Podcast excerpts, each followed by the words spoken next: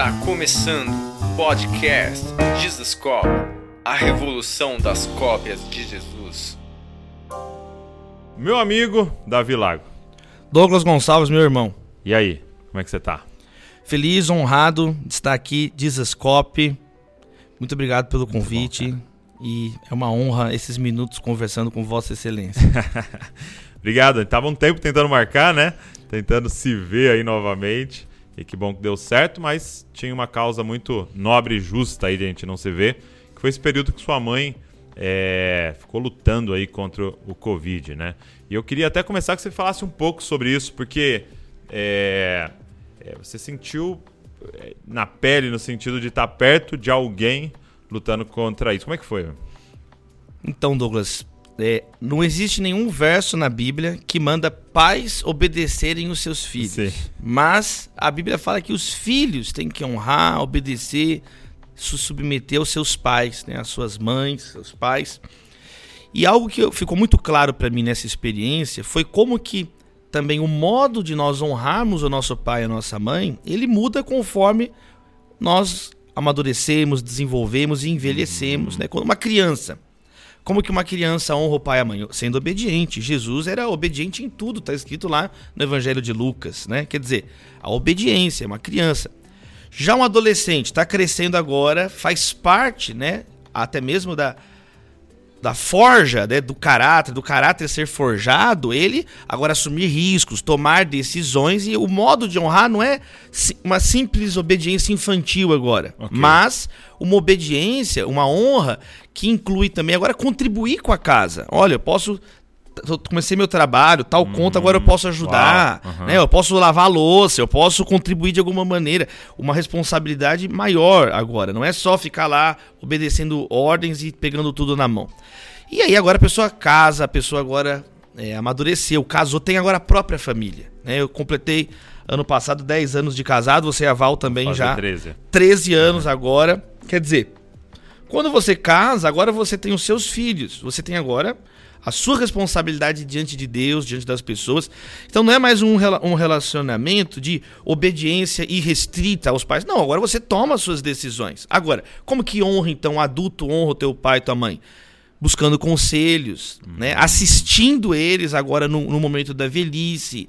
E isso foi uma virada de página também né, no meu relacionamento com os meus pais, onde foi necessário eu assumir essa, essa responsabilidade, porque foi meu pai e minha mãe que ficaram é, acamados, doentes. Meu pai recuperou, está recuperando mais rápido, mas a minha mãe ainda não tem os movimentos. Seu pai chegou a ficar internado? Ele não chegou a ficar internado, mas ele uhum. ficou debilitado em casa, né? E aí minha mãe ficou 18 dias entubada e ao todo 94 dias internada no Hospital Sim. Felício Roxo. É, porque a Covid, né, além dessa questão da, da inflamação nos, nos pulmões, etc., existem outros danos, né? Para quem tem comorbidades, para quem é mais velho e às vezes, embora não possa ficar internado, meu pai ficou impossibilitado de trabalhar, né? Até Sim. mesmo questões é, de ordem psicológica, emocional. Então, meu pai ficou muito abatido com a situação Imagina. crítica que minha mãe chegou.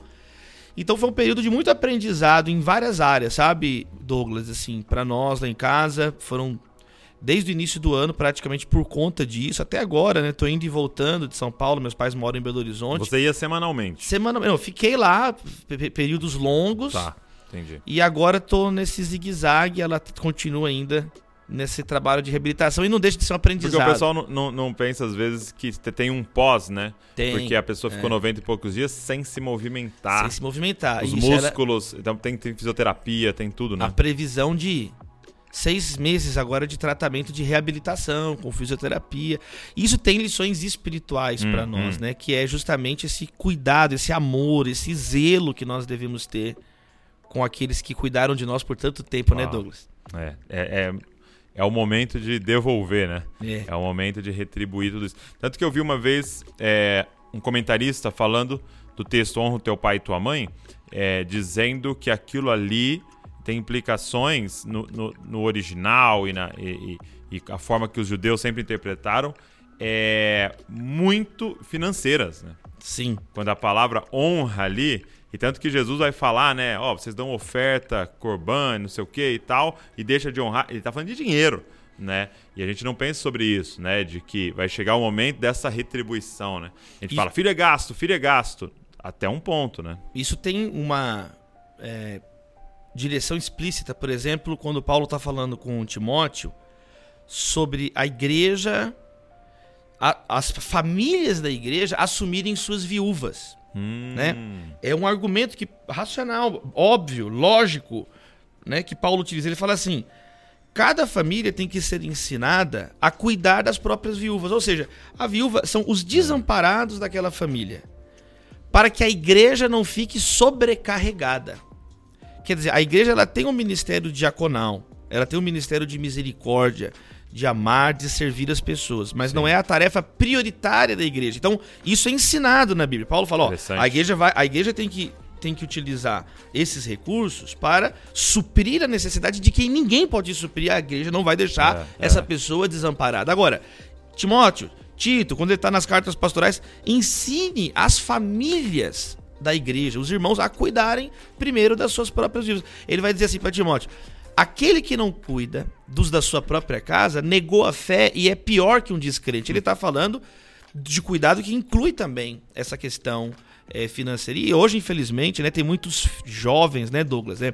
A geração atual tem possibilidades de mais jovens ricos, né? Tem um jovem rico na Bíblia que é, é tipo uma exceção, né? A é, Bíblia é, exceção, fala né? no, nos evangelhos todos, sinópticos, quer dizer, havia um jovem rico. Você vê que ele é um, ele, ele era é um, um ele, é uma, ele, é um, ele, ele, se destaca, né? Porque não é algo comum, né? Nas, uma pessoa é, na, na, geração dos nossos pais, né? Qual, qual dos nossos pais que vem aí de, de famílias trabalhadoras, tinha possibilidade de se tornar multimilionário, uma coisa. E hoje isso é uma realidade né, para, para já um grupo de jovens que viram influencers, que viram.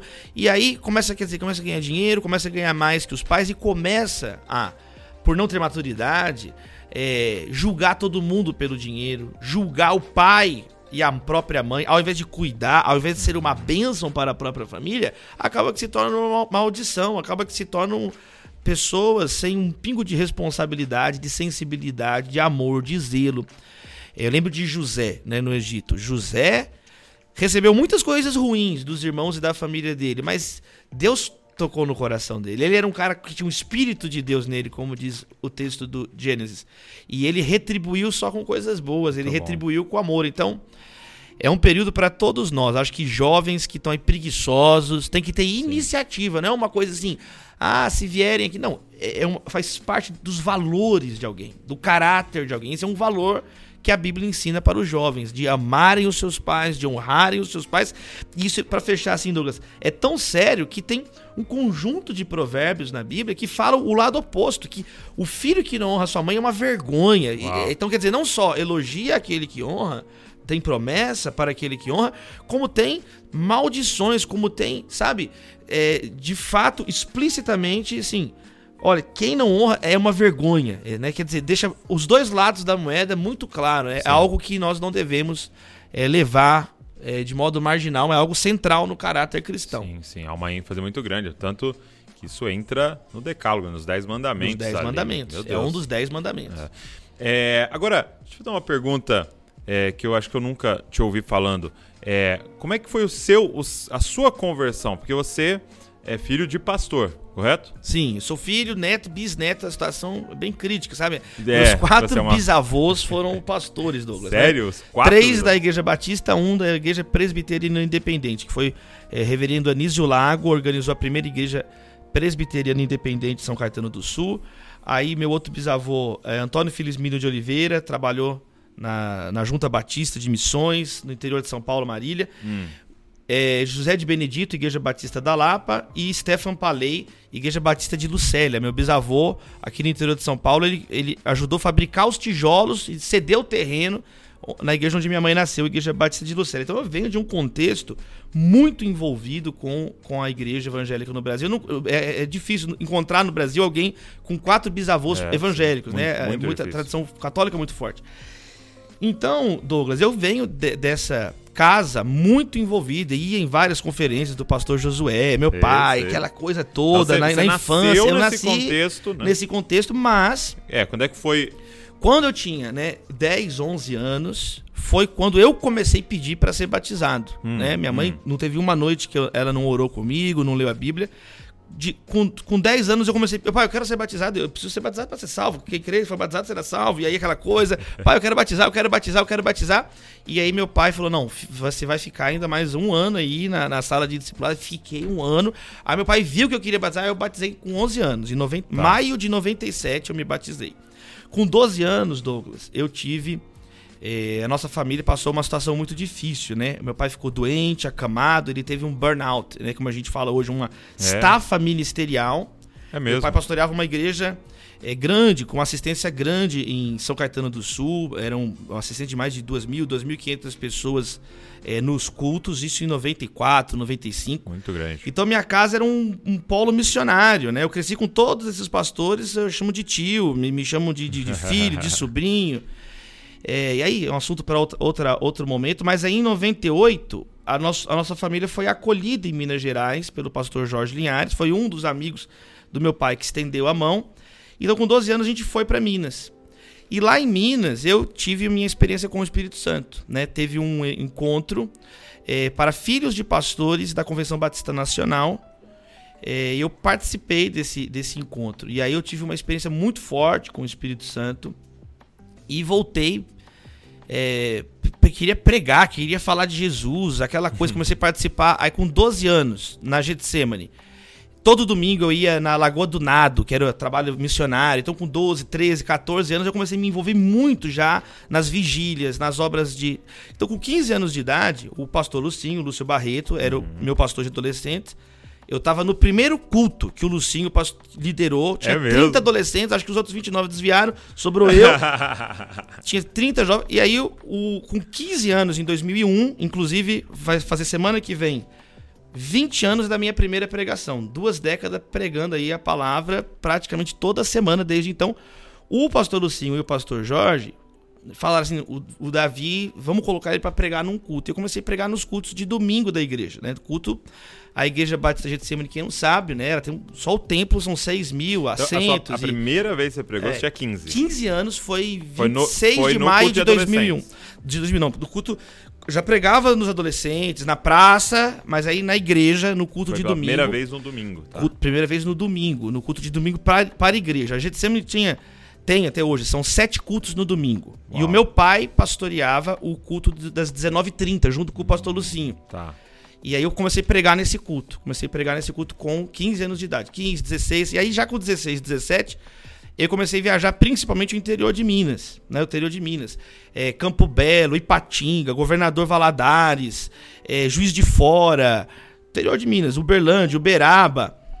Com é, em 2006 eu fui ordenado pastor. Em 2006 aí fiz lá o Seminário Batista e em 2006 fui ordenado pastor. 15 anos atrás, ordenado pastor. Então, é um pouquinho da trajetória ministerial e, e das experiências de batismo, a experiência com o Espírito Santo, que foi, que foi também é, algo transformador na minha vida, sabe, Douglas? É um, pouquinho aí. E, e, então, essa sua experiência com o Espírito Santo veio acompanhado dessa convicção ministerial. Veio, vocação. ela foi junto, é exatamente assim, o foi, foi eu conto isso em alguns testemunhos, em, em pregações, mas foi assim, nessa conferência que eu quando eu era adolescente, todo mundo tava lá falando em línguas estranhas, uhum. recebendo Deus, e eu não. E eu não. E eu ia, voltava, não acontecia nada comigo, e eu falava, poxa Deus, eu quero vivenciar isso, eu quero conhecer o Senhor de modo mais profundo, né? E aí foi o seguinte, numa das noites dessa conferência, eu levantei mais cedo. Eu tava com raiva que Deus não me tocava, né? Assim, eu tava, né? E aí eu fui pra capela, tipo 5 da manhã, antes de começar a programação. Que era rígida, era encontro com Deus, era um negócio todo rígido. E eu fui mais cedo pra capela. E era inclusive o pastor Wagner Capacete, da Lagoinha, e o pastor Kaiser, que era o pastor dos adolescentes. É, é um nome meio difícil para adolescentes, mas Kaiser. É, Kaiser. É, ele era o pastor dos adolescentes da Lagoinha. Aí o pastor Kaiser e o pastor Wagner Capacete, eles estavam lá e. Eles já estavam lá, né? É, não, é, eles chegaram ah, e tá. aí eu fui visitado por Deus ali. Porque eu comecei, eu fiz assim, Deus, eu quero, quero. E eu fui, eu tive uma Você visitação. Foi pra orar. Fui pra orar pra buscar Deus. Eu, eu quero isso aqui. Eu, eu, tal. E aí eu fui, eu tive de fato de um, uma experiência mística, uma experiência, uma experiência que eu nunca tinha vivenciado ainda de oração com Deus. Uhum.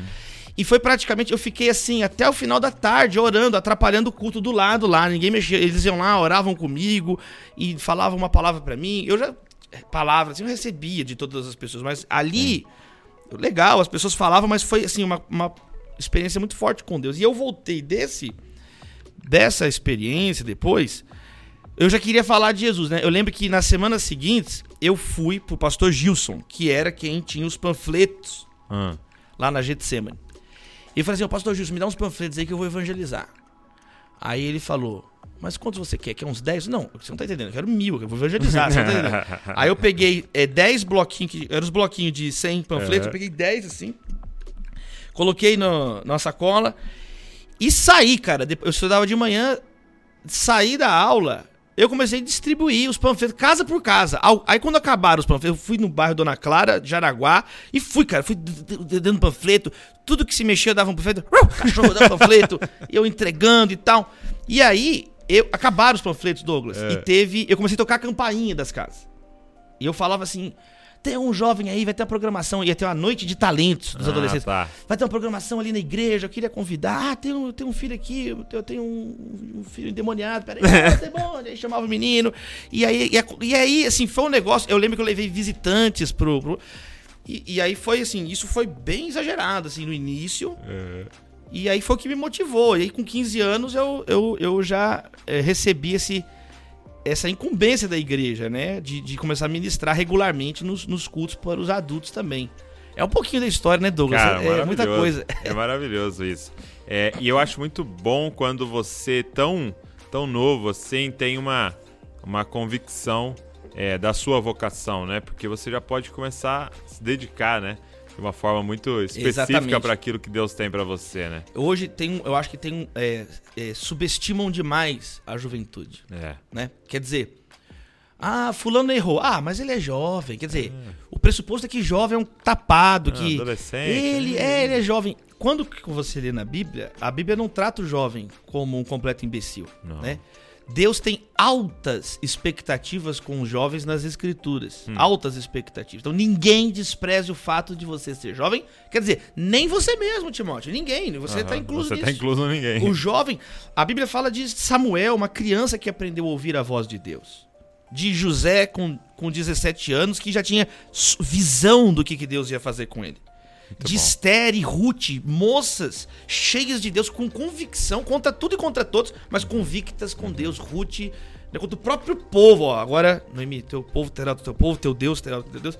Então, Maria, você vê Davi, a gente poderia ficar falando aqui. Então, é, Jesus tinha cerca de 30 anos de idade quando ele foi batizado no Rio Jordão por João Batista, de acordo com o Evangelho de Lucas. Quer dizer, Jesus tinha cerca de 30 anos de idade e a história da humanidade é dividida antes e depois dele. E hoje existe uma infantilização de muitos jovens. Né? O ministério, é, enquanto a Bíblia aponta para a maturidade, para crescer, o que, que a gente carrega da infância? A simplicidade, Sim. a singeleza de coração. É isso que a gente carrega, que Jesus ensinou. Olha, sejam humildes como essa criança. Agora, o resto todo é para ser adulto. Então, deixei para trás o que é as coisas de criança. Agora, eu, antes, eu, quando eu era menino, eu falava como menino. Agora eu não falo mais como menino. Então, o propósito é que sejamos adultos, maduros na fé. E não eternas crianças. Né? O pastor Rick Warren, naquele livro dele bacana, né? O Como... É 12 maneiras de estudar a Bíblia sozinho. Ele tem uma frase bacana. Ele diz assim, ó... Cada crente tem que estudar a Bíblia, amadurecer. Ele fala assim, tem crentes que envelhecem na igreja, mas não amadurecem. Uhum. Eu tenho é, anos na igreja, mas o cara não amadureceu, a raiz não foi uns palmo para baixo da terra. Porque aqui que adianta ter um nome no hall de membros, fazer parte de um. A igreja não é um clube social, a igreja é uma. A igreja é a comunidade dos salvos, dos que foram alcançados pela graça salvadora de Jesus. E ela é uma comunidade de aprendizado, de discipulado, de crescimento na fé. Tem pessoas 20 anos na igreja, Douglas, que oram do mesmo jeito imaturo de, de quando entraram, leem a Bíblia de, de um modo sabe? É, ainda como se fossem recém-convertidos. Então, isso é, é, exortado na Bíblia, né, Douglas? A gente não basta só estar tá tempo na igreja, então os jovens têm sim exemplos na Bíblia, orientações na Bíblia e uma expectativa Muito bíblica bom. que se desenvolvam é, na vida espiritual. E, e, e, assim, com essa clareza tão grande que você tinha da, da questão ministerial, é, por que que você fez direito, né? Por que, que você decide fazer a faculdade de Direito? E você chegou a, a formar teologia? Sim, eu fiz o seminário teológico da, da Igreja da Batista, igreja, né, que foram três anos. Mas, por quê? Porque o meu não era um objetivo de vida ser um pastor. Ok. Não era uma. A minha profissão vai ser okay, ser um pastor. Entendi. É, era, era a minha alegria de servir. Eu uhum. nunca pedi para pregar. Eu nunca pedi para vir aqui. Você me convidou. Eu nunca pedi para falar em nenhuma igreja na minha vida e nunca vou pedir. Meu pai me ensinou isso, ó. Se Deus quiser que você vá falar num lugar, você vai falar naquele lugar. Uhum. Você nunca precisa Eu se promover. Muito, nisso, muito. O que Deus tem para você, Davi, meu pai sempre me ensinou. Ninguém pode tirar. Entendeu? O diabo vai tentar te seduzir, te tentar para você mesmo tropeçar. Agora, o que Deus tem na tua vida, você tem que permanecer fiel, que as pessoas não têm esse poder sobre a soberania de Deus na tua vida. Então, eu nunca planejei ser um pastor de uma igreja, eu nunca, eu nunca, sabe assim, a Bíblia fala que quem deseja ser um presbítero, que honra, que glória, mas do fundo do, do coração, Douglas, todo mundo que conviveu comigo, eu nunca peguei, era o contrário, o meu planejamento era sempre assim, eu, eu, gosto de estudar, de ler, eu gosto de dar aula, eu gosto de, de ajudar pessoas, eu tinha uma, eu pensava assim, não, eu vou, eu quero contribuir na política, eu quero contribuir uhum. na sociedade. Então, por isso que eu, com 15 anos eu escolhi já fazer direito, já estava decidido. Eu tive aí o que a gente chama de uma crise vocacional já no meio do curso de direito. Ah, é? É, no terceiro, quarto período, 2005. Por quê? Porque eu estava lá no curso de direito da PUC e isso que eu fazia na igreja, que era algo orgânico, natural, começou a tomar o meu tempo. Porque aí você já estava liderando já. Porque aí, aí não, aí o pastor Lucinho era o pastor, mas eu comecei a liderar trabalhos de com universitários. Ah, tá. Eu me envolvi na Aliança Bíblica Universitária, eu ia para as conferências. Então, a, as atividades ministeriais começaram a disputar. Engolir. Não era uma questão que eu, gost, que eu gostava de um ou gostava de outro, ou que eu não. Eu, tinha, eu, eu entendia que eu gostava dos dois, eu tinha. É, talentos recebidos por Deus para as duas áreas, só que eu tinha um tempo só. A questão era o tempo. A questão não era que era eu tinha a sua que... moeda, né? Nunca, é, nunca era assim, eu tenho que fazer um ou outro. Não, eu sempre entendi, se Deus deu talentos, eu tenho que multiplicar. Um recebeu um, outro recebeu dois, mas outro recebeu cinco. Então, se eu recebi um talento, eu vou multiplicar para ter dois. Se eu recebi dois, eu quero ter quatro. Se eu receber cinco, Jesus falou que eu tenho que trabalhar os talentos para ter dez. Então, a minha dúvida que eu tive era se eu naquele momento terminava direito, eu estudava mais teologia e depois voltava para o uhum. direito, né? E aí, eu, novamente, meu pai. Meu pai falou: olha, não, termina o curso de direito. Eu tava cogitando, largar tudo. Uhum. Eu vou lá para o Spurgeon College em Londres. Eu tava vendo como é que eu fazia para ir para lá. Eu tava é doido. Mesmo, é, ver, fui para lá, eu fui lá, eu queria ver, fui lá, visitei e tal. Visitou? Visitei. eu Deus. conversei com o Peter Masters, que é o, o pastor é, que está no púlpito do Spurgeon hoje no Tabernáculo Metropolitano em Londres. Conversei, passei. A minha tia era minha membro da igreja. E aí meu pai falou: não, termina o curso de direito. Vai ser mais. E aí também é importante de você ter né, um pai, um conselheiro, alguém que você confia mais velho, que enxerga mais longe é, que você, porque é. viveu mais. E aí eu não entendia, foi um pouco sim, mas eu confiava que o meu foi pai uma tinha. Obediência foi uma ali. obediência ali. Eu entendia que o meu pai ele tinha mais capacidade de, de entender de algumas discernir. coisas de vida do que eu. Mais do dobro da minha idade. Falei assim, ó, pai, então eu vou colocar na tua responsabilidade. Sabendo que isso der uma pressão. Meu pai falou, pode colocar. Você Uau. vai me agradecer. Pode colocar. Fique tranquilo, não, não, não, não tô assustado, não. Pode colocar que você vai agradecer. E hoje eu agradeço meu pai. Porque eu consegui terminar o curso de Direito, reduzir o que, que eu fazia na igreja, e, e as coisas foram entrando na cadência. Interessante você falar isso do seu pai, porque uma pergunta que eu tinha era assim: como que Salomão teve sabedoria para pedir sabedoria? É. é. Deus aparece e fala assim: pede o que você quiser. Aí ele fala, pô, eu quero sabedoria. Pô, que sabedoria, que né? Que sabedoria, Pedir que sabedoria. sabedoria. é. Só que aí quando você vai ver, Davi e ele fala Provérbios 4, né? Que, que Davi, o pai dele, falou: Filho, se vai buscar uma parada, busca, busca sabedoria. sabedoria. Então ali era um ato de obediência. Sim. E não de sabedoria. Ele ele estava se apoiando em alguém, né? então ele poderia estar com vontade de pedir outras coisas, né? uhum. né? Pedir riquezas, pedir poder tal, mas ele se apoia na obediência e é como você falou, tem vários momentos que você não entende. Você não entende. Entendeu? Você fala assim, cara, eu faria diferente na minha juventude. E aí você confiar você e obedecer. Confia. Tem até aquela expressão, né? Aquela expressão que os cientistas usam, que eu vejo que alguns teólogos, pastores, missionários e missionárias usam também, que os cientistas falam assim, né? Ó, se cheguei onde cheguei é porque estou apoiado em ombro de gigantes. Tipo assim, uhum, uhum. Einstein, né? Se eu conseguir falar o que eu falei, é porque antes teve Newton, teve Galileu, aí ele começa a falar, tipo assim, grandes é, instrutores que ele teve. Porque uhum. Os livros também nos instruem. Essas pessoas. Charles Spurgeon foi uma foi uma referência para mim. Sim. Por quê? Porque ele tinha 16 anos quando começou o ministério. Olha só. Entendeu? Ele, com 19 anos, era o pregador mais ouvido da Inglaterra. Com 20 anos, com 24 anos, era o pregador mais ouvido no mundo. Né? O que ele pregava era, era, era, era traduzido, era publicado em jornais, na Austrália, nos Estados sim, Unidos, dos dois sim. lados do mundo conhecido. Então, de nós buscarmos esse conhecimento, às vezes você não tem um pai, um pastor, alguém não é que você tem que então menosprezar as pessoas. Vai buscando a pegada de pessoas que trilharam caminhos semelhantes antes de você.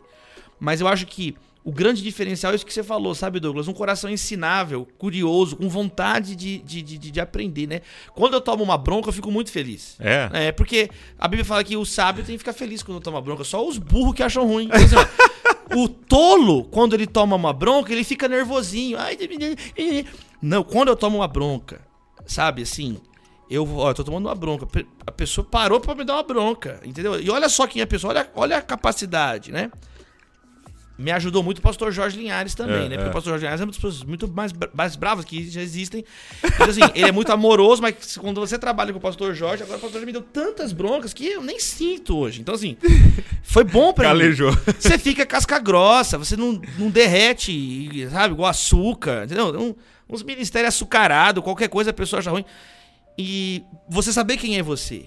Né? Quando você tem essa consciência do teu chamado, que Deus está falando com você, isso é muito importante, porque você para de perder tempo com bobagem, Douglas. Eu li um livro chamado Obrigado pelo Feedback. É, muito bom.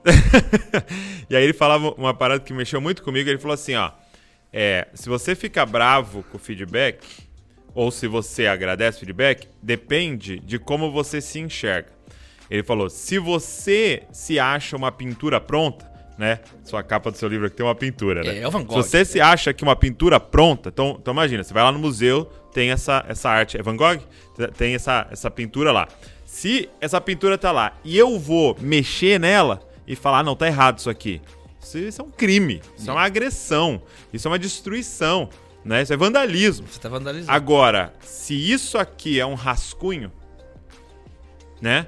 e você vem e fala, cara, se a gente apagasse aqui e colocasse assim, aí é uma melhoria. Uhum. Eu vou, então, como você se enxerga?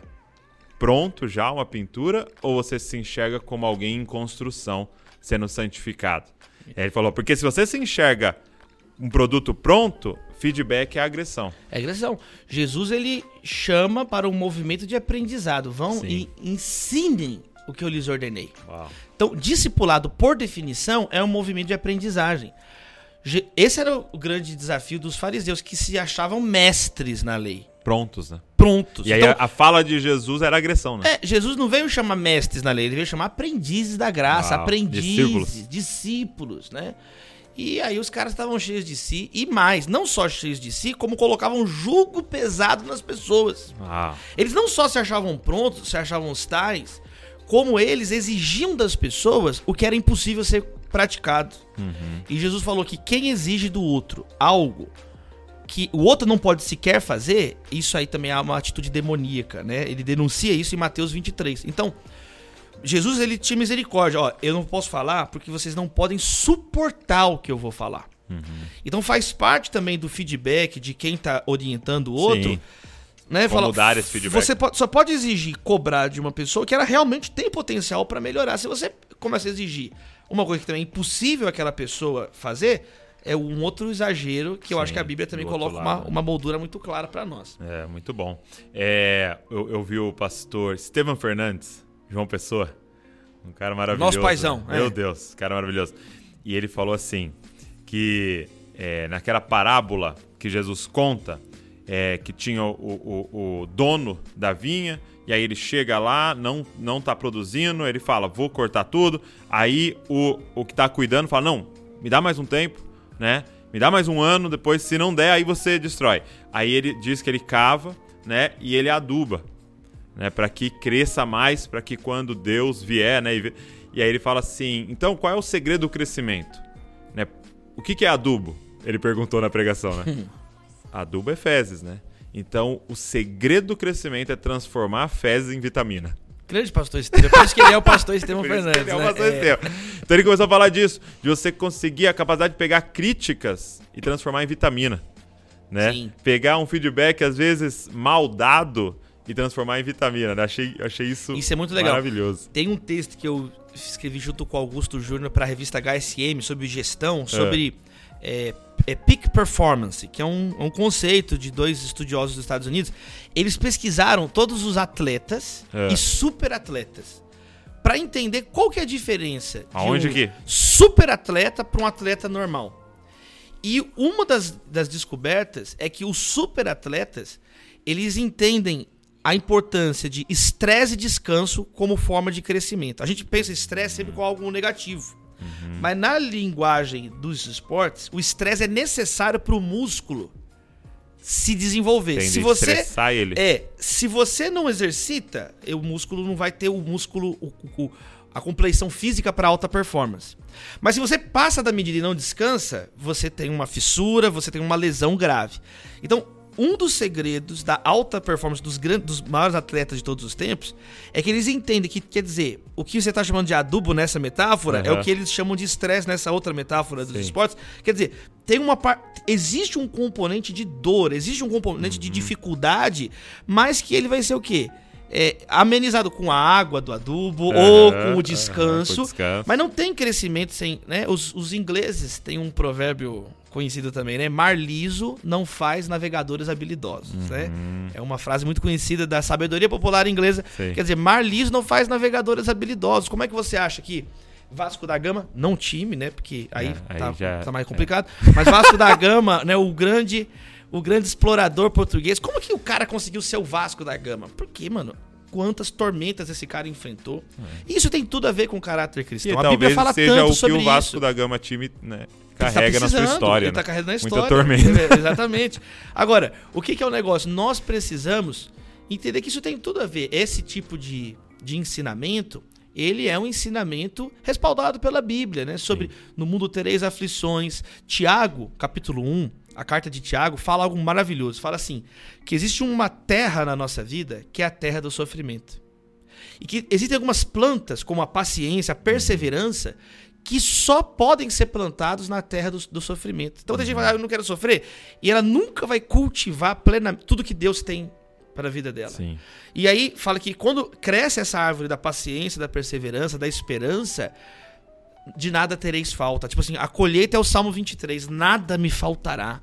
Aprendi a confiar em Deus tendo, tendo muito, não tendo nada. Quer dizer, é um momento de maturidade na vida cristã quando nós entendemos a bênção que é esse caminho estreito. É Sim. ele que leva a vida.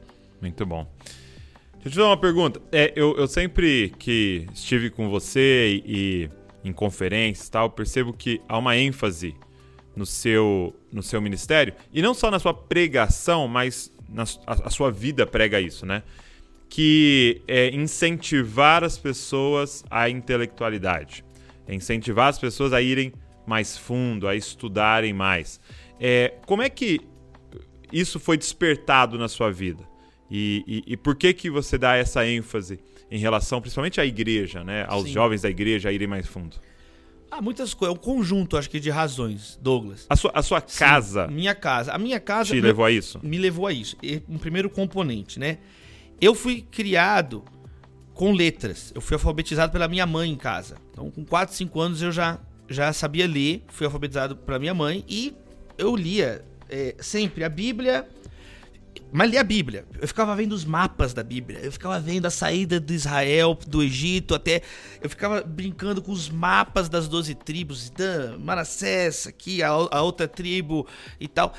Então, assim, é, meu pai sempre foi assinante dos jornais, então eu, eu fazia jornais, eu tenho eles guardados, eu fazia jornais, eu inventava. Meu jornal chamava Folha da Cidade. Depois eu fui inventando o, o concorrente do meu próprio jornal, entendeu? É, que era o Diarião. Aí eu, eu ia inventando os jornais. Então eu fui criado numa casa com muito estímulo. Meu pai, eu lembro, eu era menino, meu pai pegava o carro, me levou pro Museu do Ipiranga. Depois me levava para Santos, pro Forte de Santos. Eu ia muito pro MASP. A questão da cultura sempre então, a minha família, presente. meus pais, eles sempre.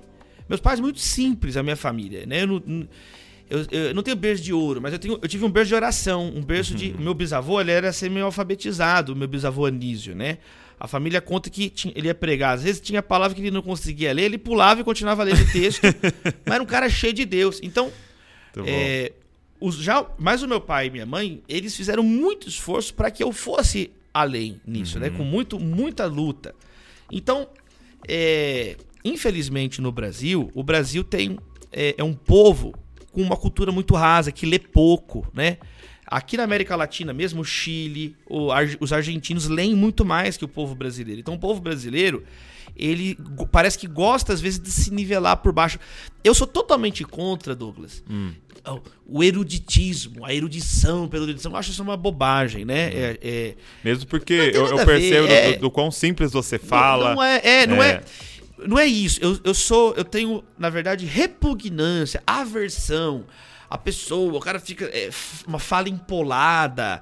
Isso é gnosticismo, né? O que, que é o gnosticismo? É alguém que, querer falar de, um, de uma linguagem cifrada, tipo, uhum. eu tenho um conhecimento que você não tem. Você...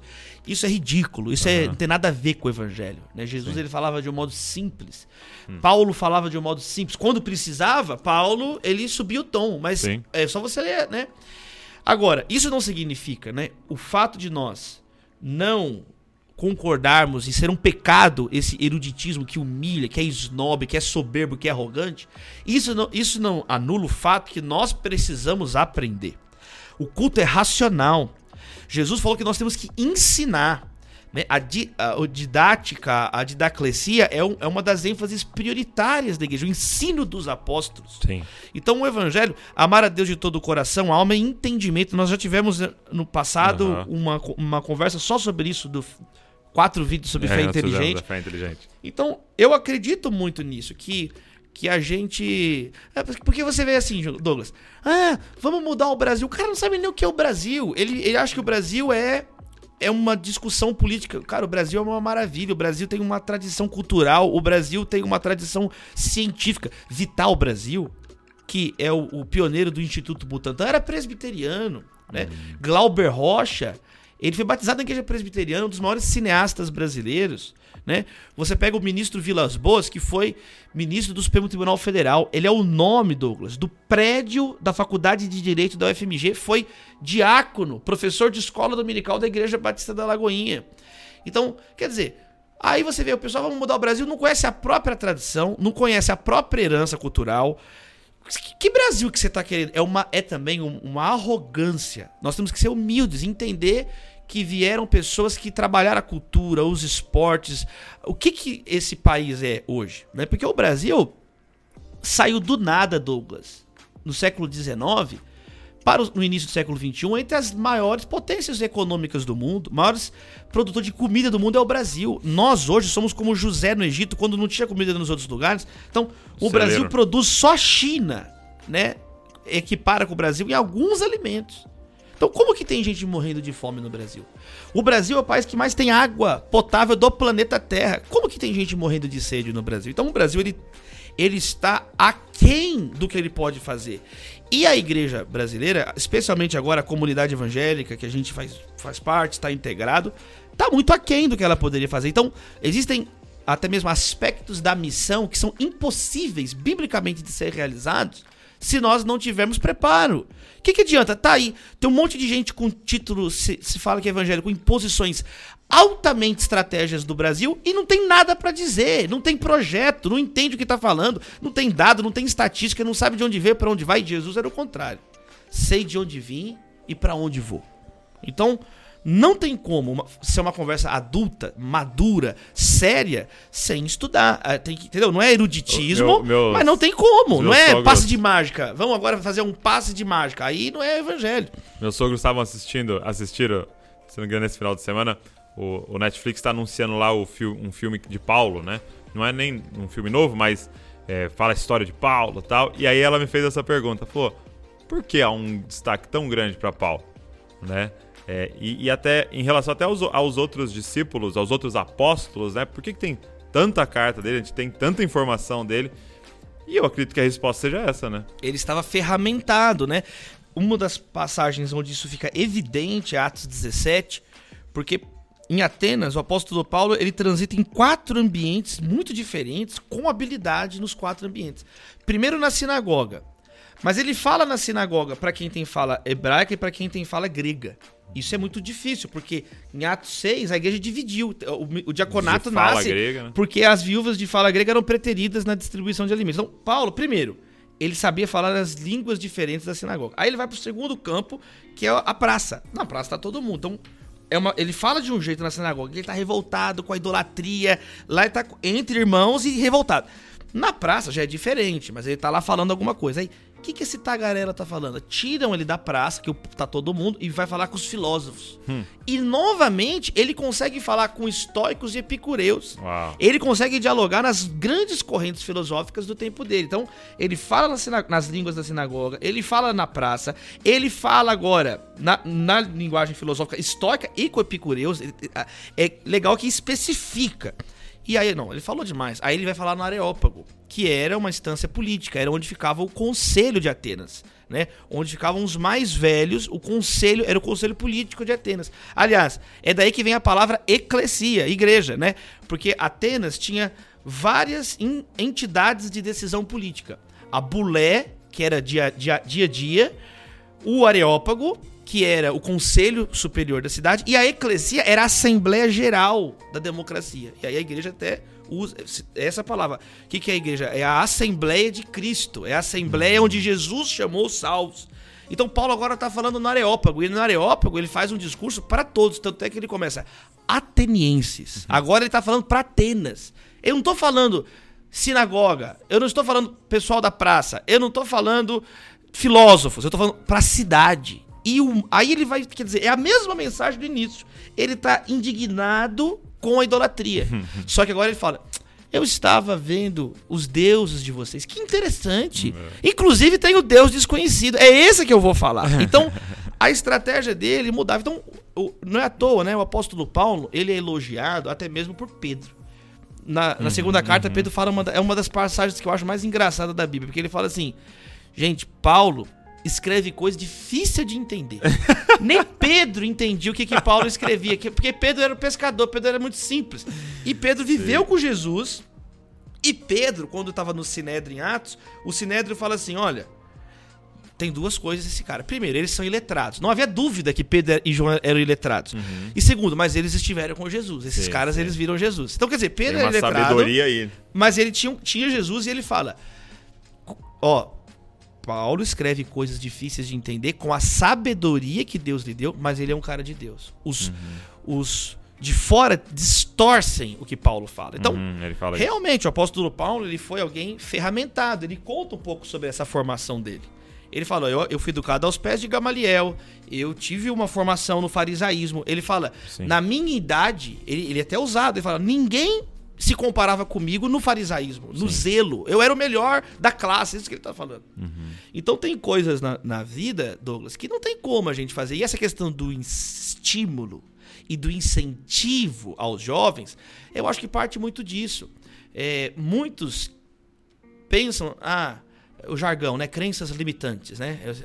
É, ah, eu, não, não, eu, nunca vou estudar. Ele não entende nem o valor disso, porque ele vem de, uma, de um background, né? Tão sofrido. Para pra pensar, Douglas. O Brasil, metade das pessoas não tem saneamento básico. São 100 milhões de brasileiros que não têm água tratada, potável, de acordo com o Instituto Trata Brasil, hum. com a GO Associados, né? O, o, Instituto de Pesquisa do Gessner Oliveira, da FGV.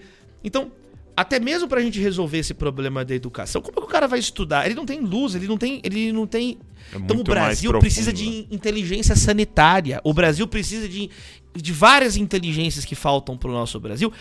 E a igreja, ela tem essa responsabilidade também. Sim. Sabe, de amar, de falar pro jovem, olha, você pode estudar, você pode. Tem uma frase que eu gosto de falar nas mensagens com- quando eu falo com jovens, que é assim, ó, você pode trazer o primeiro diploma de mestre, de doutor, o primeiro título universitário da tua família. Sim.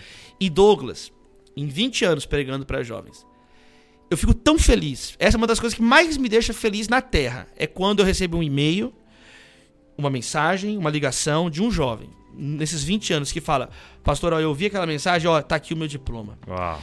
Muitos até colocam agradecimento eh, no, no diploma. Quero agradecer ao pastor Davi Lago e tal. E aí eu choro, aí me convida pra pregar na formatura dessa pessoa. Então, assim, é por isso que, de ver também esse fruto, eu, igual você falou, eu, eu, eu não deixo Sua de vida falar. prega isso. Eu não deixo de falar, porque eu sei que isso tr- tem transformado a vida de jovens. E é isso. Quanto mais a gente. Nós não temos que ter medo de ciência. Foi o protestantismo que inventou a ciência moderna. Hum, hum. Nós que criamos a ciência moderna. Sem exceção, os principais ramos da ciência moderna não foram cristãos, foram cristãos protestantes que criaram. Quem desenhou a sociedade tolerante foi Locke. Foi John Locke, um protestante que, que no segundo tratado do governo. Então, quem pensou uma estrutura, um desenho institucional que cabe diversas vozes foram. Então, quando nós, evangélicos hoje, somos mais parecidos com fanáticos, não queremos estudar, é, não estamos nem aí. A pessoa, Douglas, bota fogo no local de culto de uma, de uma religião afro, de matriz afro. Bota fogo. Imagine se botassem fogo na Jesus Cop Family. Na Assembleia de Deus de Bragança Paulista do pastor. Imagine se alguém atiçasse fogo na, na minha igreja, a primeira igreja batista de São Paulo. Como que seria a nossa reação? Sabe qual que é a reação? Nenhuma. Os pastores não estão nem aí. Então, é- são dois pesos e duas medidas. Sim. A Bíblia condena a acepção de pessoas, é um pecado. Tiago 2 fala assim: olha, se entrar uma pessoa bem vestida na igreja e você pedir pro pobre, senta no chão ali atrás e bota ele, Deus está vendo isso e, e vai ter o juízo. É, é- é, Tiago conecta a atitude no culto de acepção de pessoas com o juízo de Deus, de um modo direto. E vai dizer lá, Levítico 19, de- 18. Porque essa é a lei do reino. Ame o teu próximo como a si mesmo. Todo mundo fala do reino, o reino de Deus, as esferas do reino, o reino, o reino. Mas qual que é a lei do reino? É amar o próximo como a si mesmo. Então, tudo isso está interligado. Eu tenho que ler a Bíblia, eu tenho que amar as pessoas, eu tenho. é, e não ser. negar a Bíblia, negar a própria tradição evangélica. Então o cara fica falando que é evangélico, não tem nada de evangélico. É uma coisa nominal, é uma coisa da boca para fora. É- está completamente descolado da tradição protestante. Então, é um pouco disso, um pouco de um suave desabafo com, com, com você que é meu irmão. Muito bom. Mas eu acho que é importante a gente conversar sobre isso, a gente ser mais de Sim. boa, mais leve, ler. Ninguém vai entender tudo, mas alguma Imagina. coisa a gente pode entender. Sim. Alguma coisa a gente pode aprender, alguma coisa a gente pode contribuir. É, porque é, eu percebo muitos, muitos jovens é, da nossa comunidade evangélica entrando, por exemplo, no ambiente universitário e acaba sendo engolido, né? Porque era um fideísmo. Sim, Não a fé na fé. fé. Era a fé na fé, a fé pela fé. Exato, é, era acredito porque me A- falaram, né? É. E, e não tem essa profundidade, né? É. Por exemplo, ah, a mídia, porque a mídia é isso, aquilo, outro. É tanto papo furado hoje em dia. Por exemplo, foi John Milton, um evangélico, que, que fez o primeiro texto que defende a liberdade de imprensa. Aí quando você vê evangélicos que são contra a imprensa, que. Sabe, a nossa fé não tá na imprensa. A pessoa, a- as pessoas dão uma importância, às vezes, assim, porque a imprensa disse isso. Cara, qual que é o teu problema? É, Eu acordo lendo a boa nova eterna, o evangelho. Então, eu não- nós não temos crise. É o contrário, nós já esperamos a perseguição. Exato, exato. Quando você é um cristão de verdade, o que, que Jesus falou? Bem-aventurado o perseguido por causa da justiça. é. Pedro vai dizer explicitamente: não se surpreendam quando forem provados. Não, Jesus fala, cristão. se todo mundo estiver te louvando, Tá errado. tá errado. Quer dizer, se me perseguiram, Jesus falou, vão perseguir vocês. Então, a perseguição, ela não é uma possibilidade. Ela é quando. Ela é, ela é uma coisa.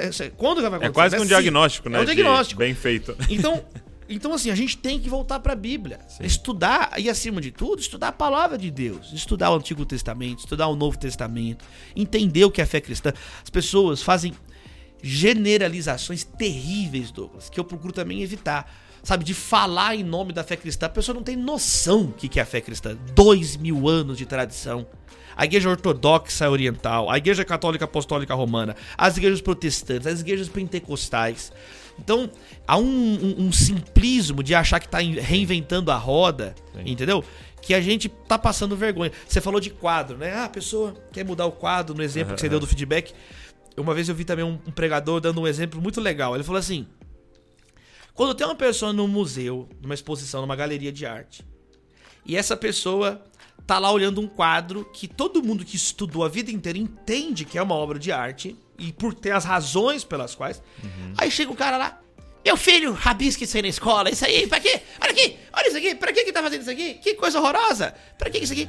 É. Aí, quando a pessoa fala isso, não é ela que tá julgando o quadro, é o quadro que tá julgando ela. É. Então ela nem tem noção. Não é ela que tá dando preço pro quadro, ela, é o quadro é, dando preço Na verdade, ela não tem noção da vergonha que ela tá passando e do desrespeito que sim, é, sabe? Sim. Essa prepotência de entrar num campo que eu não entendo nada, que eu não tenho nenhuma vivência Sim. Isso é aplicado a tudo, né? Um exemplo que é aplicado. A pessoa não tem nenhuma vivência, mas quer chegar falando como se. Uhum. Não, eu acho que a gente. Quanto mais a pessoa estuda, Jesus mostra que mais humilde a gente fica. Sim. Nós não entendemos nada. É. Agora deixa eu fazer uma pergunta. Você, você citou um pouquinho, algumas vezes, a questão da, da política, né? É, você acredita que vai chegar um momento em que você vai ter um, um envolvimento maior com a política? Você, você tem isso no seu radar, assim? Sim, eu tenho orado muito, Douglas. Tenho falado isso, né, respondido essa pergunta. Eu tô fechando um ciclo da minha vida que hum. são os estudos. Eu tô terminando os meus estudos, né? Ah, muito complicado, coisas que não dependem só de mim. Então eu tô ainda nesse momento estudando, entendendo problemas e já escrevendo. É, buscando inser, inserções na mídia mais ampla para posicionar ideias, propostas, estratégias. E eu tenho orado cada vez mais sobre isso. Eu não tenho uma clareza no meu coração tá. se eu tenho que entrar na vida pública de um modo direto, uhum. mas me candidatando mesmo, Sim. passando pelo processo eleitoral, de um, ou de um modo técnico. Por uhum. exemplo, é, alguns amigos têm falado comigo, você poderia estar tá numa secretaria de governo, sim, numa, sim. numa secretaria de Ali Estado. escolhido, né? E você fazer, por exemplo, um trabalho é, em secretaria de educação ou de desenvolvimento social.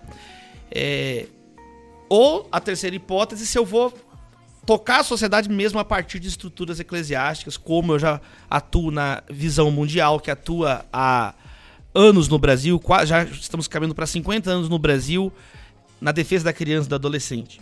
Que está aqui então, nossos convidados. Que está aqui, inclusive, meu irmão amado, pastor Eriton, Azaf, meu irmão. Então, assim, eu preciso primeiro, Douglas, eu acho assim, tem que ter muita responsabilidade para alguém que vem de um meio eclesiástico. Uhum. Para falar de política, tem que estar tá muito convicto. E eu percebo que há é, bastante é, falta de temor de pastores que se metem a falar de coisas que eles não têm a menor noção. Pastores que não têm noção do conceito de Estado, do, de conceitos básicos de filosofia política. Então, não faz parte do meu perfil, do meu jeito de entrar numa discussão que eu não entendo nada. Você entrar uhum. numa discussão é para ganhar a discussão, é para contribuir com a discussão, é, tem que ser valendo. E eu tô, Douglas, terminando esse momento de preparação, mas eu estou muito aberto sim. Eu estou, tá muito, eu estou muito aberto. Eu não estava no passado. Eu não estava no passado. Eu tinha assim, não, eu vou influenciar a partir da igreja. Tá. Só que o mundo mudou, a, a, gente amadureceu e eu comecei a receber também orientações de vários pastores, pastor Estevão Fernandes, uhum. o pastor Josué Gonçalves conversa muito comigo, vários pessoas que eu admiro, que eu respeito, que começaram a falar isso comigo. Davi, tem um vácuo na sua geração. Tem um vácuo, comece a orar com isso. Então, desde então já. Tem cinco anos que eu tenho orado por isso, sabe, Douglas? Ah, é? Cinco anos que eu tenho orado é, com amigos, com a família, com a minha esposa, a Natália. Então, assim, em um período breve, não muito longe, antes dos 40, eu tô com 35. Antes dos 40 anos, eu vou, já vou tomar essa decisão que vai ser tá. uma definição que eu não vou voltar atrás. Assim, não, eu vou trabalhar na parte técnica, ou não, eu vou candidatar, ou não. Realmente eu vou falar a partir do púlpito e não vou mudar mais. Eu, eu, eu entendo que eu, até mesmo para você ter credibilidade, você tem que ter, ter uma estabilidade. Uhum psíquica, semântica, de conteúdo. Sabe, você tem que ter essa, você tem que comunicar essa clareza para as pessoas. Sabe Você pra tem, onde você tá indo, né? você tem que jogar limpo, você tem que ser transparente. E eu tenho, aqui você me perguntou, eu tô falando. Eu- se eu tivesse já a convicção, eu te, fa- falaria. eu te falaria Aham. aqui, né? Eu te falaria. Não, mas é, Mas eu não- eu tá não tenho- aberto já é muito legal. Eu não tenho essa convicção. Por quê? E, e qual a razão? Eu quero terminar o que eu tenho convicção, que eu preciso terminar de estudar. Então eu tenho estudado os temas do Brasil, toda semana eu publico na Veja, no G1, no Estadão, eh, na revista HSM, na Correio de Quianda de Luanda, outras revistas especializadas. Então estou terminando essa fase e espero que em breve eu esteja aqui respondendo os próximos passos, Sim. se Deus quiser. Sim, no nosso, nosso podcast. É porque sabe, eu, eu não tenho, eu não tenho perfil de É. ficar num cargo legislativo assim, deputado, tem, então teria esse cargo executivo, isso ainda é um agravante. Aham. Como é que você, ah, você faz você é um cargo executivo? É muita responsabilidade. Sim. Entendeu? Eu não tenho perfil, então eu tô, eu tô orando. Legal. E deixa eu te fazer uma pergunta é, que eu creio que bagunça muito a cabeça da galera. Eu queria que você respondesse qual é a sua visão. Porque a gente, por muito tempo, aprendeu e aprendeu a olhar para isso em relação à volta de Jesus, em relação até o que a gente tava falando, né? Pô, as coisas estão piorando no sentido da perseguição tal. Ué, a gente tinha que estar esperando isso, né? A Bíblia já falou que vai acontecer. E, e a gente vai é, é, para os sermões escatológicos, você tem os rumores de guerra, você tem o anticristo, você tem não sei o que e tal. Só que, em contrapartida, a gente está conversando aqui sobre contribuir para melhorar. Sim. Como é que é na cabeça do cristão que sabe do que está por vir, que Jesus já falou, entendeu? Mas eu vou contribuir para um Brasil melhor. né? Como é que é na sua cabeça essa Douglas, questão teológica? Douglas, essa é a mensagem do evangelho. É. Só faz sentido ser sal se eu sei que vai apodrecer. Hum. Só faz sentido eu ser luz se eu sei que tá em trevas. Percebe? Então, assim, isso é, não é algo opcional. Isso é o cerne do evangelho. É uma mensagem paradoxal. Né? Paradoxal, né? Então, eles, os, os apóstolos ficam olhando, Atos 1, aí chega dois homens de branco. O que, que vocês estão olhando pra cima, cara? Agora é hora de trabalhar. Agora vai Então- olhar para baixo. então, o cristão, é- isso é muito maravilhoso. Por quê? Porque o cristão aprende a confiar não na ideia, não em si, não no mundo e nem só num além, mas em Cristo. Em Cristo. É uma esperança viva em Cristo. Diária é um dia de cada vez. Basta cada dia o próprio mal. O pão nosso de cada dia nos dá hoje. Eis que estarei convosco todos os dias. Pegue diariamente a sua cruz. Então, cada dia eu tenho que ser sal. Cada dia eu tenho que ser luz. Cada dia eu preciso de pão. Eu preciso de, de renunciar à carne. Cada dia eu preciso da presença de Jesus. Cada dia eu tenho limite para os problemas, porque senão eu fico estressado. Então, é nem excesso de passado, nem excesso de futuro, mas a salvação é hoje. O evangelho é a salvação. Hoje é o dia da salvação. Então basta cada dia o seu próprio mal. Então remir o tempo, é aproveitar as oportunidades, como diz Efésios 5. Então entenda assim, Douglas, que esse paradoxo é que é ser um cristão. A gente tá, mas não tá. É o já e o ainda não.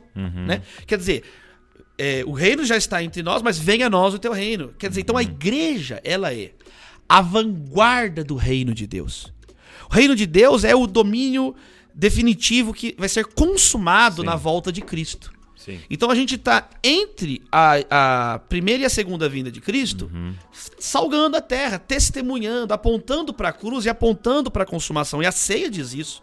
Né? Toda vez que vocês comerem do meu pão, beberem do meu sangue, né? quer dizer, vocês anunciam a, a morte do Senhor, eu aponto para a cruz até que ele venha, e eu aponto que ele vai voltar. Então a ceia é esse momento onde eu lembro da cruz, aponto para para Maranata, para parousia, para a volta do Senhor e discir no corpo, não, eu tô no caminho certo, eu tô Tá. no corpo, eu tô nessa caminhada. Então é o já e o ainda não. Há uma dimensão do reino de Deus que já está entre nós, mas aqui nós ainda choramos. Mas um dia ele vai secar todas, vai enxugar todas as lágrimas dos nossos olhos. Então, enquanto isso não acontece, o que, que Jesus ensina? Mateus 25, é, a- o pessoal gosta de falar da escatologia em Mateus 24. Isso. Mas Mateus 24, Jesus faz descrições. E ele ensina comandos no capítulo seguinte. É o Parábola das virgens, deles? dos talentos e, e o, o julgamento final. Então, são pelo menos três grandes lições básicas, didáticas que Jesus coloca. O que, que a gente faz enquanto ele não volta? Isso. Essa é a pergunta. Vigia. Eu tenho que ter a, a candeia com óleo. Então eu tenho que vigiar, santidade, vigiar e orar, vigia porque a carne estava. E tudo que ele falou, ele vai fazer no 26, 27, que vai estar no Getsemane, uhum. ele vai ser crucificado e vai ressuscitar. Então, vigilância. Vocês não conseguiram vigiar comigo nem uma hora. Acabei de falar que tem que vigiar. Só que vocês estão aprendendo. Então, vigilância. Então, enquanto Jesus não volta, santidade. Eu tenho que vigiar. Tá. Segundo, trabalhar, multiplicar talentos. Não, o cristão não é um preguiçoso. Eu não tenho que ficar parado esperando Jesus voltar, o Senhor voltar. Ah, eu tive medo. Então, nós somos chamados a ser corajosos, não temos medo. Mas multiplicar, arriscar. Você sabia que eu sou um senhor severo? Que onde eu, eu colho onde não plantei. Por que, que você não confiou a minha, a minha, a minha, meu talento? Você sepultou. Então nós não podemos sepultar talentos. Paulo fala para Timóteo duas vezes. É uma das raras é, comandos que repete nas cartas. Uhum. Né? É, não despreze o teu ministério né? E, e, ressuscita o teu ministério, não enterra o teu ministério. Quer dizer, tem jovens que enterram, tem pessoas que vão chegar no último dia e Jesus vai falar: ó, servo mal e negligente, você negligenciou as oportunidades. Você não reconheceu o tempo da tua visitação. Então, enquanto Jesus não volta, eu vigio em santidade. Tá. Eu trabalho, eu vou pregar a palavra, eu vou servir o próximo, eu vou ajudar a pessoa na beira do caminho, eu vou lavar os pés do meu irmão, como Jesus ensinou. E aí isso fica mais explícito ainda no final. Eu pratico a misericórdia. Porque todas as vezes que ah. você ajudar o que tem fome, sede, tá faminto, nu, né? É, estrangeiro, preso, você visita, você acolhe, você veste, você se descedenta, você alimenta, você tá fazendo para mim. Então o cristão é mais do que a imago Dei na vida das pessoas, é a imago Christi. Hum. É a imagem de Cristo que eu tenho que ver no sofrido. É a imagem de Jesus. Então, foi Jesus quem falou: resplandeça a vossa luz diante dos homens para que vejam as boas obras e glorifiquem o Pai que está no céu. A glória é para Deus. A glória não é para a política, a glória não é para ideologia, a glória é para Deus. A glória é para Deus, é para que as pessoas. O Evangelho, ele é, ele é uma mensagem encarnada. Ele não é um, uma, uma coisa etérea, neblinosa, ele é algo concreto, encarnado, carne e sangue. Jesus tabernaculou entre nós. Uhum. Então, se nossa vida, se a nossa mensagem não tem essa, essa santidade, esse trabalho e essa misericórdia, aí nós estamos completamente distantes do que o Senhor Jesus são as lições finais dele ali para nós. Muito bom. É, porque eu acho que uma coisa que pega é a gente achar que o nosso papel é solucionar questões. Porque, por exemplo, é, você citou né, a misericórdia, né? Então, quando você fez pro, pro faminto, pro sedento, é, pro pobre e tal, você fez para mim e tal, e, e isso é, é muito claro. Mas quando você lê os pobres vocês sempre terão com vocês. Uhum. Né? Então quer dizer, vocês sempre vão ter a oportunidade de ajudar. Exato, olha só. Mas, mas ao mesmo tempo ele de... também está dizendo, né? Sim. Vocês não vão resolver. Sim. Mas sem eu voltar esse é o ponto. estabelecer o reino. Esse né? é o ponto. Nós, nós somos chamados como testemunhas. É, então. O, o objetivo é Anunciar, é né? testemunhar, Não é resolver. martíria. Ele falou: sejam minhas testemunhas em Jerusalém, Judéia, Samaria até os confins da terra. Sim. Ele não disse, ele não disse, sejam meus administradores. Jesus não estava colocando ali um reino político. É, e é essa que é a beleza, é a glória do evangelho, que é o contrário do que eles estavam pensando. Eles pensavam que seria um reino político. Sim. Mas Jesus falou, é algo muito mais profundo, é algo muito mais profundo. É, o no, é a nova vida, Sim. é a nova maneira de viver. Então Jesus ele é o último Adão. Nova terra. No, ele, é, ele é a finalidade do que nós devemos ser. Então a igreja ela faz essas essas coisas, não para a própria glória, não para se autopromover, não porque é um maniqueísmo, que o diabo tem que ser destruído. O diabo já foi destruído na cruz do Calvário e o sopro da boca de Cristo vai arrebentar com ele no final. Então, assim, o objetivo da igreja é testemunhar. testemunhar. Nós não somos juízes de ninguém. Jesus não falou assim, saiam julgando todas as pessoas e, com preconceito. Ele não disse, sejam meus advogados, vão ficar é. me defendendo. Não, sejam minhas testemunhas. A testemunha fala o que viu. A testemunha fala o que ouviu, o que tocou. Por isso que João diz: não podemos deixar de anunciar o que nossos olhos viram e o que os nossos né, ouvidos ouviram, que nossas Nossa, mãos tocaram. tocaram. Então nós precisamos entender isso. Nós é, estamos numa caminhada de testemunho. Muito bom. A igreja, a política, ela não deve então, por isso, nem ser demonizada uhum. e nem ser messianizada. Porque diz assim, eu não posso demonizar, então quer dizer que a igreja é só dimensão vertical, não pode, porque isso aí é, é coisa de partido, de ideologia de direita, de esquerda, isso aí. É... Orem pelas autoridades. Foi Deus que estabeleceu as autoridades públicas. Romanos 13, 1 Timóteo. Quer dizer, Paulo fala, tem que orar. Então, se tem que orar, A Bíblia não manda orar por demônio. A, manda, a Bíblia não manda orar por um pecado. A Bíblia manda orar porque é algo legítimo, é algo lícito, é algo que Deus espera. Então, atividade cívica, social, política não pode ser demonizada, mas ela não pode ser messianizada. Uhum. E na minha opinião, o que está acontecendo no Brasil hoje na igreja evangélica é que a política está sendo messianizada. O mesmo texto diz: há um só mediador entre Deus e os homens. Uhum. Então, é o mesmo texto que está mandando orar. Sim ele já diz isso porque há um, Deus deseja que todos sejam salvos, e há um só mediador entre Deus e os homens. Então, quer dizer, eu não posso messianizar. E aí é outro extremo. É quando a pessoa acha que é a atividade política é a única maneira de testemunhar o evangelho. Mentira. Porque, porque aí você Mentira, tem uma, antibíblica, não tem base uma bíblica. escatologia ideológica, né? Exatamente. Aonde a solução não é a vinda de Cristo, mas a entrada John Stott, de tal político, no né? No cristianismo básico, ele fala assim: Basic Christianity. Ele diz o seguinte: o maior problema do, do, do, mundo não é político, senão ele mandava um conquistador. O maior problema do mundo não é econômico, ele mandava um cara muito rico dar dinheiro para todo mundo, um benfeitor. O maior problema do mundo não é emotivo, ele mandaria o maior dos coaches, dos gurus. Do, pra, o maior problema do mundo é espiritual. O que o ser humano precisa é de um salvador. Uau. E por isso ele mandou Jesus para morrer pelos nossos pecados. Só Jesus fez isso. Só muito Jesus bom, fez isso. Bom. Então, o que nós precisamos não é de mais leis, nós precisamos de um salvador. As leis já estão uhum. aí. Nós precisamos de um salvador na nossa vida. Sim. Tiago diz assim: de onde vêm as guerras? Elas vêm das paixões de dentro do nosso coração. Jesus falou que o pecado não é algo que vem de fora. A mídia está me influenciando. Não, o pecado nasce aqui dentro do nosso coração uhum. caído, alienado de Deus. Então, por isso que nós precisamos de Jesus. Então, a igreja, ela não pode de, de, demonizar. O que, que é política para nós? É como um óculos, o telefone são ferramentas através das quais nós podemos testemunhar o reino de Deus. Podemos amar. Né? Podemos né? amar, podemos servir. E aí Paulo ainda coloca quatro linhas básicas que a igreja tem que lutar por uma sociedade pacífica, tranquila, com toda piedade e dignidade. Ele usa quatro adjetivos que seriam assim, os contornos do que a sociedade cristã, a igreja pode contribuir com a, so, com a sociedade. Então não é uma sociedade com eterna briga. Isso é fanatismo. A igreja, a igreja não, é, não é ensinada a ser fanático. O fanático ele não, ele não consegue conviver com o diferente. Jesus falou para amar o inimigo e orar por quem persegue. Muito bom, muito bom. Não tem nada a ver com esse comportamento, né? O cristão é um pacificador. Douglas, eu fico assustado, tem pessoas na igreja que nunca foram usadas para conciliar ninguém, reconciliar ninguém. Mas para dividir já foram, né? Não existe assim, foi nos dado o ministério da polêmica. Foi dado o ministério da, foi dado o ministério da reconciliação. É muito fácil brigar. Qualquer imbecil briga qualquer pessoa. Eu não preciso estudar para brigar. Sim. Eu não preciso estudar para ser um ignorante. Agora, eu tenho que estudar para saber conciliar. Eu preciso de Deus, de renunciar o meu orgulho para ouvir o outro. Sim. Eu tenho para ser pronto para ouvir, tardio para falar. Eu preciso de uma transformação no meu caráter. Sim. Para ser isentão ou para ser brigão é muito fácil, porque o isentão é o alienado.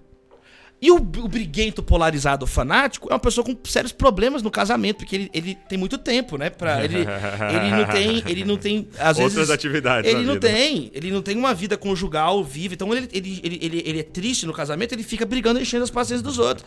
Eu não, eu tenho minha filha, eu tenho minha esposa, eu tenho meus amigos, eu tenho meus irmãos, como você, como o Wellington. Então, você, são vários. Quando você vê uma pessoa que se, que se diz porta-voz de Deus, já é complicado, né? Aí, com Ana, quando faz oração em primeiro livro de Samuel, é maravilhosa, né? A oração de hum, Ana, hum. depois que ela dá a luz a Samuel.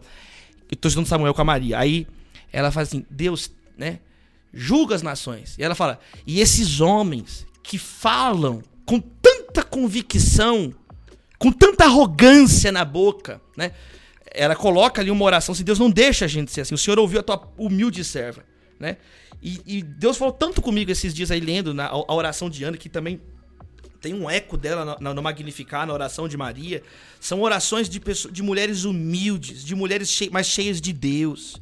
Então, é, sabe, Douglas, é isso que eu acho que a gente precisa orar pelo Brasil, sabe? Assim, orar, cara. O Brasil é o país que mais tem assassinatos. Né, Douglas? Assim, o Brasil tem 60 é, mil assassinatos em média por ano. Semana passada eu tive em Saudades, Santa Catarina. Cara, eu falei na frente da creche Aquarela, onde teve a chacina. Um cara, um moleque pegou, matou três bebês com uma espada, arrancou a cabeça, arrancou, matou duas professoras. Assim, é só, o mundo é só misericórdia de Deus, Douglas. Sabe assim? É tanto problema grave, é tanto problema sério que a gente tem e pouca proposta, pouca gente disposta a contribuir. Sabe, não tinha ninguém lá. Tinha, pergunta se tinha pastor lá. No, a, a, saudade não tem um pastor evangélico, não tem nem igreja evangélica na cidade. Pergunta se tinha, não tinha ninguém. Então, quer dizer, isso mostra, eu acho que assim, é, é, na minha opinião, do fundo do coração, Douglas, um, uma desconexão com a Bíblia, sabe? Uma desconexão espiritual de não priorizar o que Cristo manda a gente priorizar, que é a justiça. Lê lá quando Jesus fala com os fariseus. Você acabou de falar, né? Eles priorizavam o dízimo do hortelã, mas não priorizava a misericórdia, a justiça, que é o que Deus, pais, né? os pais, o que Deus mandou eles priorizarem, eles não priorizavam. Então, é uma igreja que não prioriza o que é prioridade para Deus, ela, ela é uma igreja farisaica, de acordo com o ensino de Cristo, né? Cara, eu, eu fiquei muito, muito impactado quando eu fui de uma oportunidade de Deus, assim, 2020, é, de ir em Genebra, né? De estar tá lá na, na, na, Suíça. E ali, cara, eu fui conhecer o, o calvinismo completo. Porque a gente vai falar de calvinismo aqui, a gente vai falar de soteriologia, né? De, de doutrina da salvação, perde salvação, não perde. Mas de repente, quando eu cheguei lá, eu vi que isso era 10% daquilo que Calvino fez. Que o grande lance de Calvino foi uma reforma social. Né? Não foi só uma reforma teológica, mas uma reforma social.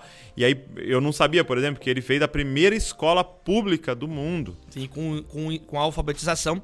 É por isso que na virada do século XIX para o século XX, as nações protestantes são as nações com as maiores taxas de alfabetização. Entre 94% a 99% Uau. dessas sociedades alfabetizadas, né? E aí tem o Genebra como modelo. Nações católicas, cerca de 60% alfabetizadas. E nações sem influência cristã, influência do livro, né? É, que a, o cristianismo, o judaísmo é, são e era do muito livro. interessante a inferior a 40%. A motivação dele em, em é, é, fazer essa escola pública porque se essas crianças não souberem ler, não tem como eles lerem a Bíblia. Sim. Né? É... Então você vê é, é a Bíblia para todos, mais legal, só que vocês não sabem ler, do que adianta eu imprimir. É. Comínios, Comínios foi é, o pai da didática, né? Da cartilha de alfabetização, também foi um cristão. Você vai pegar Frebe, que é o cara que inventou o kindergarten, o jardim de infância. Hum. Era um protestante. Uau. Então, toda, né? É, sem falar as universidades, né? Todo mundo já sabe isso, mas não. Não, não... não e, e, e, ali também, a primeira universidade pública também foi ali. É... E aí eles contando que Genebra era considerado o lixão da Europa, né? Era uma cidade é, é, com muita pobreza e tal, e de repente hoje, não é passado tanto tempo, é, ganha seguido como lugar, o melhor lugar para se viver no planeta e é, quando perde é para uma outra cidade da Suíça lá que é Zurich, entendeu? Então fala, meu Deus, que também é, é, é, é fruto da reforma. Então eu, eu só só tô citando isso para a galera que tá nos ouvindo entender, cara, em Deus, em Cristo, você pode contribuir muito. Isso, Cidades isso, podem ser alteradas. você falou, né? E e eu percebo também um outro erro. O, o diabo ele é sutil nas tentações. Hum.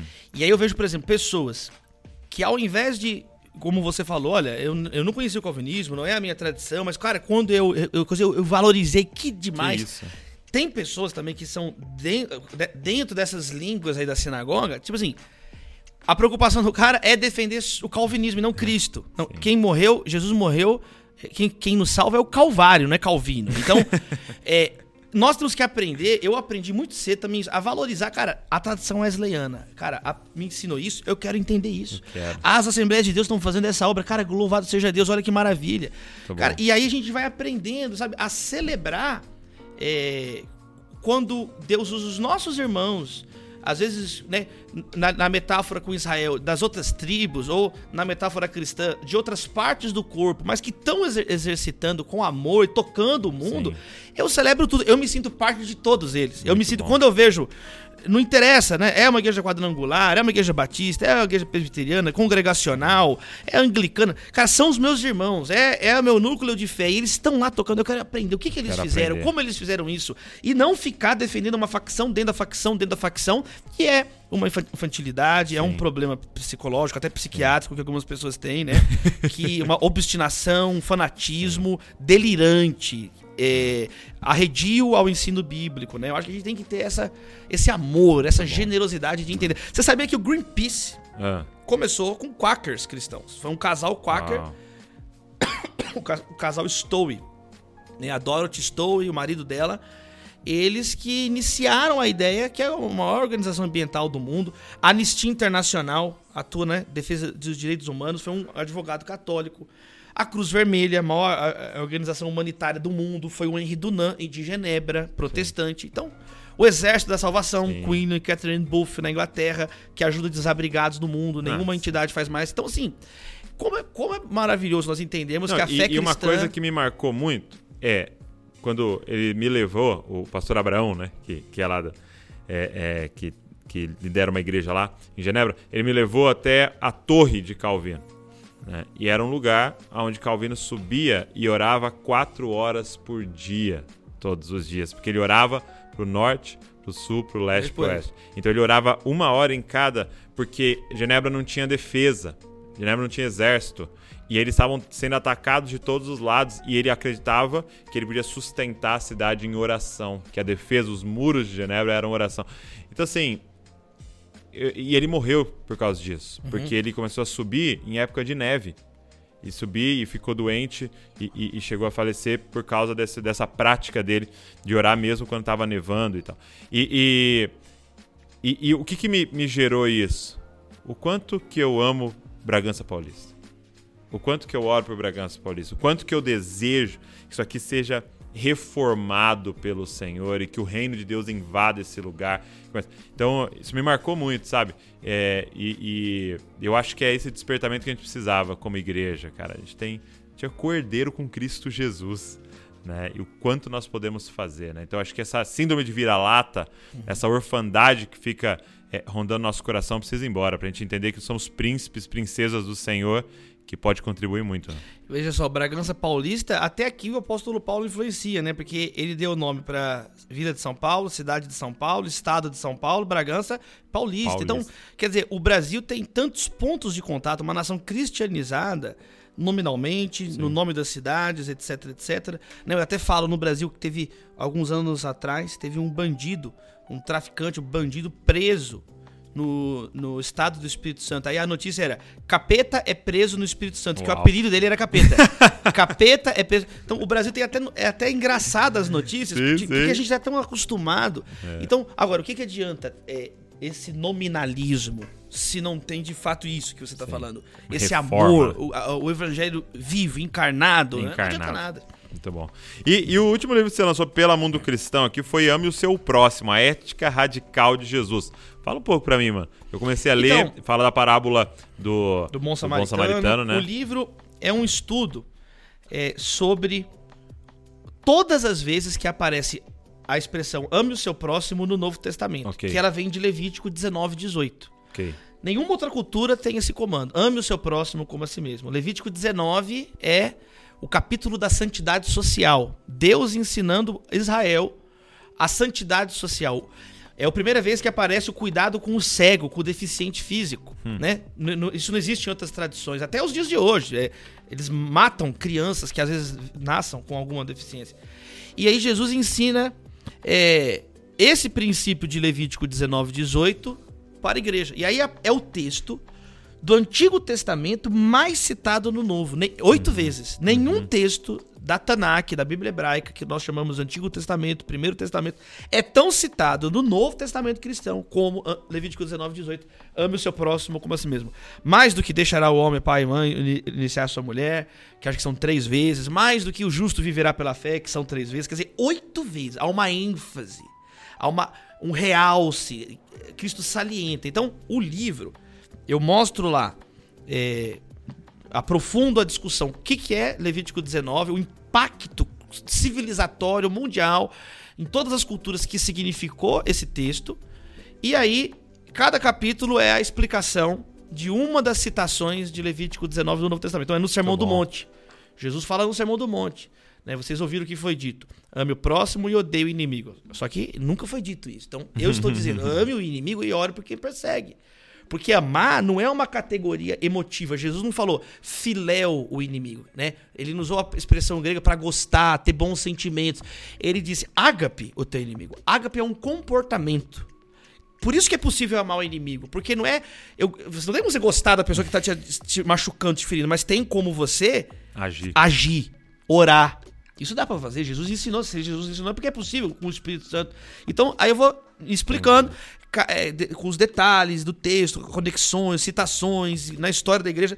E aí é ao grande mandamento, em Mateus e em Marcos, a história do jovem rico. O que tem que fazer? Você tem que fazer isso, isso, isso, amar o, teu, o próximo como a si mesmo. A parábola do bom samaritano.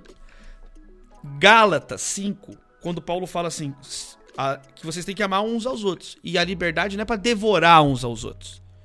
Começa mordendo, devora e você se destrói mutuamente. Uhum. Então, eu peguei lá o comentário do João Crisóstomo sobre, sobre essa, esse texto. Crisóstomo, na, na, na, patrística, já percebeu: olha, se a igreja não usa a liberdade para amar, ela usa a liberdade para destruir o irmão. E começa uhum. com uma mordida, aí eu começo a devorar. São animais selvagens se matando. E aí destrói mutuamente. Aí eu falo de gatos, fala de Romanos 13, 13 e 8, que é quando Paulo fala: ó, não devam nada ninguém no seu amor porque o resumo de tudo é isso: amará o próximo como você mesmo. E termina em Tiago, capítulo 2. Então são as oito citações do Ame o Teu Próximo. E eu acho que é uma mensagem, né? É, era temporal, mas assim, especificamente urgente para a igreja brasileira, né? É, que tá longe, né? É, como coração humano, né? Pulsa por sístole e diástole, a fé cristã pulsa por amor a Deus e amor ao próximo, Douglas. Amém. Meu amigo, muito obrigado por esse tempo tão especial aqui. Obrigado por essa visita. E eu falo sempre nos podcasts, na verdade era só uma desculpa para eu conversar com você mesmo, te ouvir, passar tempo com você. Obrigado. Obrigado, Douglas. Deus te abençoe Amém. muito. Obrigado a todos vocês que passaram esse tempo aqui com a gente, é, ouvindo, assistindo. Que Deus abençoe você e não se esqueça, você é uma cópia de Jesus. Valeu.